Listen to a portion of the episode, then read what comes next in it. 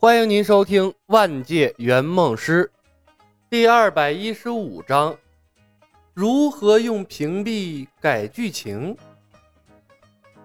警钟敲响，李牧刚踏进侠王府的大门，哗啦啦，早已埋伏好的一群人冲了出来，把他围在了中间。正厅走出了吕毅和他的儿子吕莲，以及相貌堂堂的剑臣。李牧想到侠王府会有所准备，但剑臣的出现完全出乎了他的预料。剑臣，正是在下。剑臣彬彬有礼地冲李牧抱拳，想必阁下就是天机门的幽灵杀手李晓李少侠了。剑臣，你想管侠王府的闲事儿？李牧皱眉，剑臣的出现让他感觉有些棘手。他在考虑要不要卖剑臣背后的无名一个面子。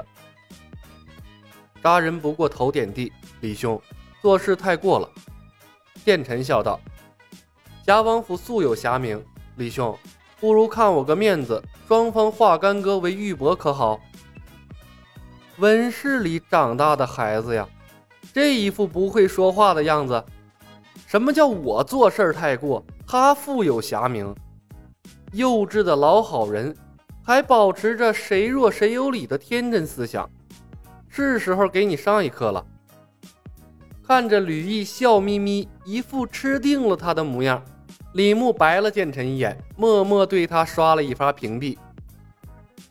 剑臣仿佛突然看到李牧一般，脸色骤变，他强忍住心中的惊骇，重新对李牧抱拳。想必阁下就是天机门的幽灵杀手李晓李少侠了。李牧配合的拱手回礼。正是在下，敢问这位兄台尊姓大名？剑臣谦虚的回道：“不才剑臣乃是英雄剑传人。”旁边这诡异的一幕让吕毅的眼珠子都要瞪掉了，他不由喊道：“剑臣少侠，方才……”李牧对着吕毅微微一笑，又对剑臣刷了一发屏蔽。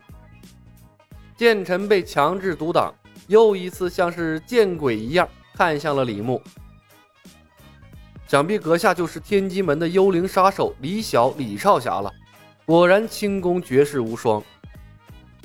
第三遍了，就在他的身边，李晓站在原地没动。英雄剑的传人硬生生向他自报了三次家门，如此超脱常理的一幕让吕毅亡魂大冒，一时间心神大乱。他看李牧就像是见鬼了一样，哪还敢指望剑臣为他做主？于是吕毅直接打断了剑臣，下令道：“杀杀！侠王府上下听令，杀了天机门的妖人，不然侠王府将永无宁日！”说着，他率先拔出剑来，冲向了李牧。周围的人早已被诡异的一幕吓怕了，也是毫不犹豫地拔出兵器，叫嚣着围攻李牧。剑臣不明所以，吕大侠，你……吕毅的作风让他分外不解。之前还央求他说和，他这边见了人还没开口呢，他可倒好，突然对人家痛下杀手了。这还怎么说和？忽然间，剑臣有一种好心喂了狗的感觉。吕毅急声道：“剑臣少侠，方才你……除妖联盟，吕大侠好大的威风啊！”李牧喊了一声，截断了他的话，紧接着几发屏蔽刷了过去。吕毅忘记了刚才发生的一切，趁着吕毅愣神的功夫。李牧反手一记匕首，把他捅成了重伤，紧接着扣住了他的手腕，夺下了他的侠王剑。一连串的屏蔽刷向了周围的人，侠王剑法虎虎生风，转瞬间挑翻了周围一群不断卡壳的人。被李牧牵制的吕毅丧失了之前的记忆，只看到自己被一个陌生人挟持，剑光翻飞。侠王府的人一个接一个的倒下，幽灵杀手的传说顿时闯入了他的脑海。他下意识地看向了木然站在一边的救星剑臣。剑臣少侠，天机门的妖人厉害，请为吕某主持公道啊！闻听此言，剑臣鼻子不是鼻子，眼不是眼的，险些没气乐了。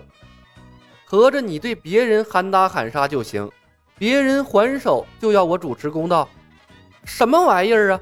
把我当傻小子耍呢？剑臣哼了一声，哼，吕大侠，侠王府的事实乃自作自受，剑某管不了。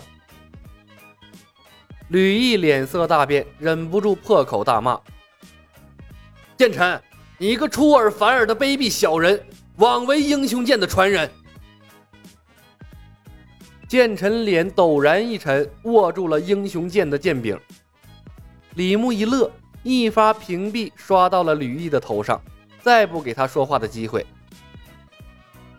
剑臣，此事乃天机门和侠王府的恩怨，请少侠勿要插手，免得损了英雄剑的威名。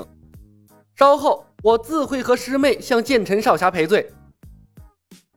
剑臣沉默不语，李牧继续道：“天机门入世以来，一向以和为贵，所针对者亦是对我天机门抱有恶意之人。”尽管如此，我们仍未伤一人。和侠王府一战，也是天机门逼不得已的自保行为。不然，我天机门哪怕与人为善，也将被恶徒颠倒黑白，永无宁日。剑臣想想刚才吕毅的嘴脸，对李牧说的话感同身受。他一抱拳：“李兄只管放手施为，此事是剑某唐突了。”险些让小人得逞，误会了好人，铸成大错，该是我向李兄赔罪才是。剑兄客气了。李牧借助吕毅的功夫，游刃有余地行走在侠王府一干护卫中间，好心的提醒：剑兄不准备离开吗？稍后我师妹少不得要带着侠王府的人舞上一曲的，退到三里之外，或可免疫我师妹的舞曲。剑臣脸色一变，想到铁剑门老门主妖娆的舞姿，下意识的便打算抽身离开。可在挪动脚步的一瞬间，他又停下了，咬牙说道：“李兄，我与你一见如故，陪你舞上一曲又如何？安定城内鱼龙混杂，有我在身边，可对令师兄妹有所照应。”又拉到一个帮手，有剑臣在身边。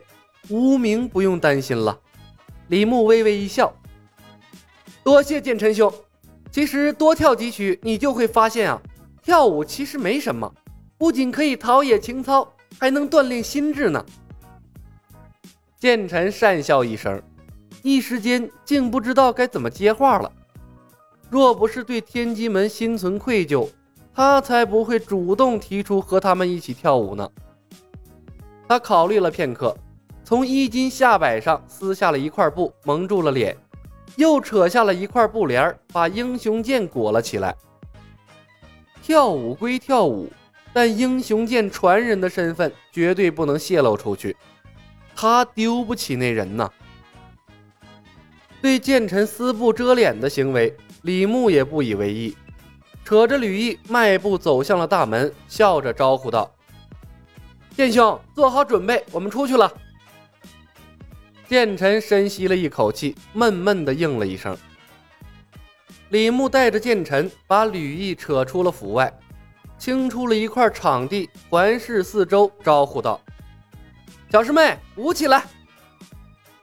冯公子抹掉脸上的伪装，从茶楼里弹射而出。当他现身的同时，一曲欢快的印度舞曲，这个我不知道叫什么名响彻了半个安定城。剑臣第一眼看到冯公子，便震撼在了他的美貌之中，恍然一愣，身体已随着舞蹈的动作摇摆起来。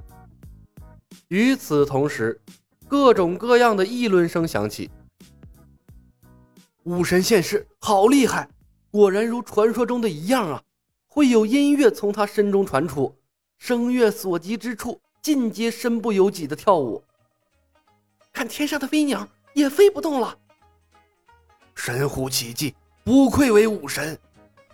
哼，看侠王府吕毅真的跳起来了呢！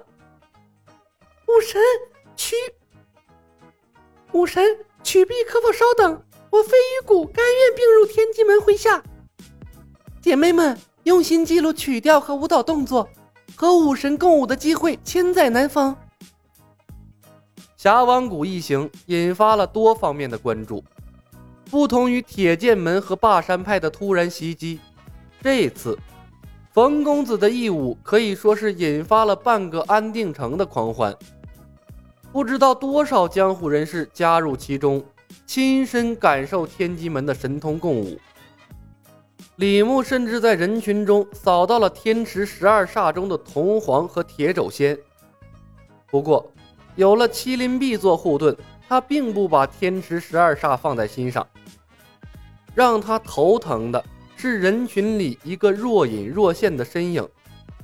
如果他没看错的话，那家伙应该是无名吧。本集已经播讲完毕，感谢您的收听。喜欢的朋友们点点关注，点点订阅呗，谢谢了。